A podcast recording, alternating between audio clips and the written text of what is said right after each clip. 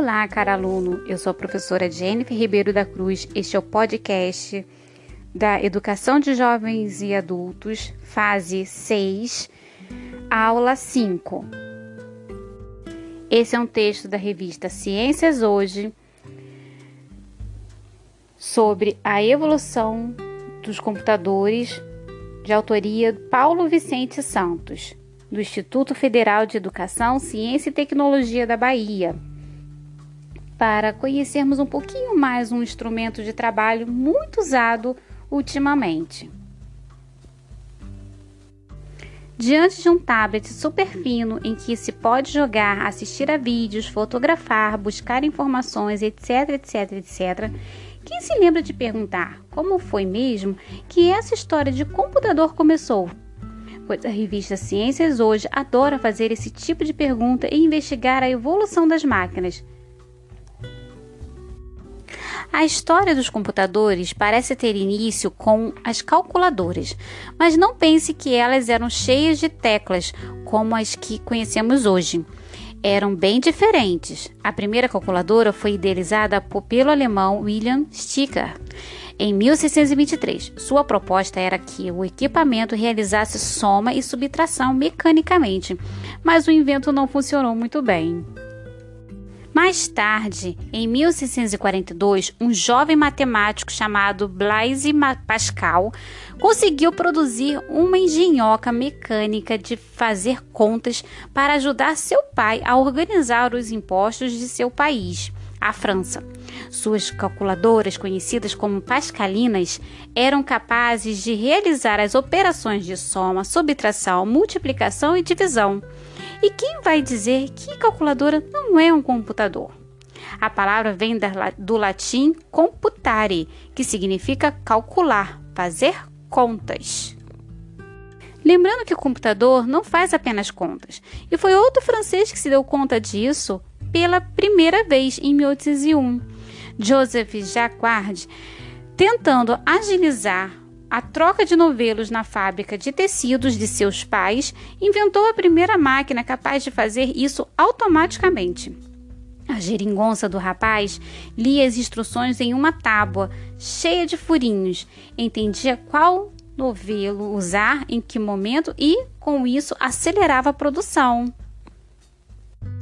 Podemos pensar que essa tábua furadinha foi a tataravó das memórias de computador de hoje. Afinal, elas continham dados que eram decifrados para a realização da tarefa. Interessante, né?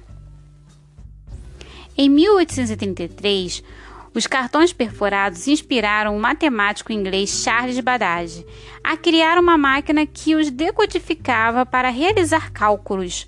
Outra jovem pesquisadora inglesa chamada Ada Lovelace trabalhou desenvolvendo mais instruções para os cartões. As informações inseridas por ela faziam com que a engenhoca de Babbage realizasse tarefas mais complexas.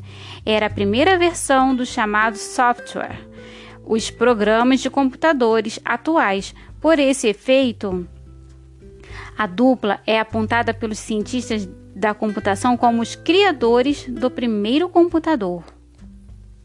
Em 1887, o americano Herman Hollerith propôs uma máquina capaz de guardar todos os dados da população dos Estados Unidos. Ele utilizou a mesma ideia das instruções em cartões perfurados, mas inovou ao utilizar pela primeira vez a eletricidade na contagem dos cartões.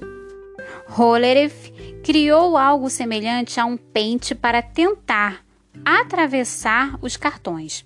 Assim, sempre que um dos dentes do pente encontrava um furo, um circuito elétrico era ativado, adicionando um contador automático. Para realizar a leitura dos dados, ele usou o sistema binário e efetuava a contagem baseada nas posições dos furos. O sistema binário, que transforma todas as informações armazenadas em sequência de apenas dois algarismos, 0 e 1, um, foi aperfeiçoado e constituído o princípio do funcionamento de todos os computadores modernos. Com essa super ideia, Hollerith fundou uma empresa que daria origem a uma das maiores marcas na área da computação do mundo, a IBM. Em 1946, após a Segunda Guerra Mundial, o mundo foi apresentado ao primeiro computador eletrônico, criado por cientistas americanos, o Computador Integrador Numérico Eletrônico, ou ENIAC, na sigla em inglês, tinha como principal objetivo calcular as trajetórias de mísseis e bombas durante a guerra. Mas não pense você que o ENIAC era um teclado acoplado a uma tela sobre uma mesa em uma sala. Ele ocupava toda uma sala. Era gigantesco, pesadão e utilizava milhares de válvulas eletrônicas e interruptores para ligar e desligar os circuitos e efetuar as operações. Mas já era capaz de realizar em 30 segundos cálculos de que demoravam 12 horas para os outros métodos. Todos os resultados eram exibidos por meio de uma sequência de lâmpadas que acendiam e apagavam. O primeiro computador para uso doméstico foi produzido pela Apple em 1977. Em 1981 foi a vez da IBM lançar seu computador pessoal ou PC, criados para tornar o, uso do, dessas máquinas cada vez mais simples. Diversas empresas em diferentes pontos do planeta já estão trabalhando pelo desenvolvimento dos computadores quânticos. O que eles serão capazes de fazer? Será que um dia estarão ao alcance da população em geral? Será que você, que está ouvindo essa história, participará da construção desta super máquina? Só o futuro dirá.